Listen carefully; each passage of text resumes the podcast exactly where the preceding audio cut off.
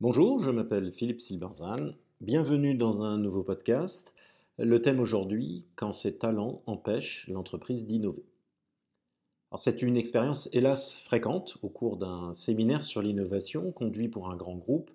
Nous déterminions les grandes lignes d'une démarche d'innovation basée notamment sur le développement de l'intrapreneuriat. Nous déroulions les programmes qui permettraient aux collaborateurs de développer leurs idées, les structures, les dispositifs, etc. Puis vint le moment crucial. Quelqu'un posa la question fatidique Mais avons-nous les gens pour faire cela? Tout le monde se regarda un peu embêté.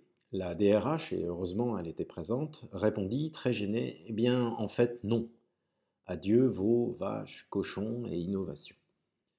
Des années de politique RH consacrées au recrutement et au développement de talents avait mené l'entreprise à une impasse. Car qu'est-ce qu'on entend par talent dans ces grandes entreprises? Bien la plupart du temps, ce sont des bons élèves, des cadres irréprochables venus des meilleures écoles, dont, particulièrement en France, la réussite a tenu à leur capacité à savoir répondre aux questions qu'on leur posait. Ces questions n'admettaient qu'une seule réponse, et c'est elle qu'il fallait trouver.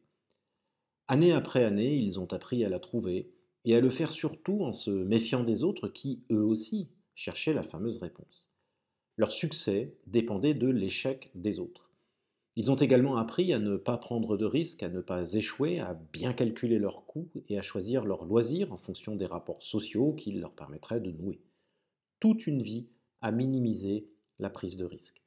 Pourquoi croyez-vous qu'un bon élève va travailler dans une entreprise du CAC 40 Pour la griserie que cela procure? Pour changer le monde? Bien évidemment non. Un bon élève y va parce que ces entreprises offrent une rente, un bon salaire, une considération sociale, une absence de risque, un peu de pouvoir en attendant l'heure de la retraite. Et bien sûr, ça marche. En filtrant les outsiders, les marginaux et ceux qui généralement ne rentrent pas dans le cadre, l'entreprise gagne en les recrutant une fiabilité et une prédictabilité gage de sa performance. On s'y retrouve entre soi, on se comprend, l'entreprise peaufine son modèle et tout fonctionne mieux. Tout fonctionne mieux, du moins tant que l'environnement n'évolue pas de manière discontinue. Et puis un jour survient une rupture. La révolution digitale, le big data, l'ubérisation, les barbares sont à nos portes. Et quand la bise fut venue, l'entreprise se trouve fort dépourvue.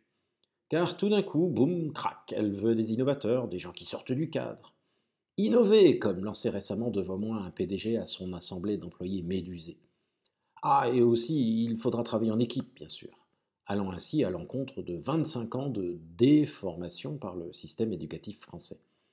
Les grenouilles doivent se transformer en bœuf comme par miracle. Mais il n'y a pas de miracle en management, seulement des choix stratégiques, et rien n'est plus stratégique que de décider qui on recrute, qui on garde et qui on promeut. Des années de culture de talent, c'est-à-dire des gens totalement adaptés au passé et parfaitement aptes à combattre dans la dernière guerre, qui n'ont jamais pris le moindre risque de leur vie, finissent par se payer le jour où, précisément, on a besoin de gens prêts à prendre des risques. Ceux qui étaient passés au travers du filtre, malgré la vigilance de la RH, sont partis depuis longtemps horrifiés. Et c'est avec ces talents qui, dans le nouveau monde, n'en sont plus, que l'entreprise doit aborder les ruptures auxquelles elle fait face, espérant traverser l'Atlantique avec un chameau en quelque sorte. Il n'est de richesse que d'hommes, écrivait Jean Baudin, mais encore faut-il savoir de quels hommes l'entreprise a besoin.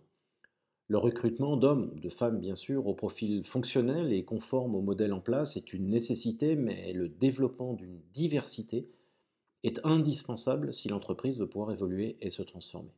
La création de cette diversité et non le filtrage de marginaux, telle devrait être la mission stratégique de la RH, si son responsable ne veut pas un jour se retrouver face à ses collègues et admettre que non, la mise en œuvre d'une stratégie d'innovation tant nécessaire ne sera pas possible faute de disposer des hommes requis. Merci de votre attention. Vous pouvez retrouver cette chronique et bien d'autres sur mon blog www.philippe-silberzan.com. À bientôt!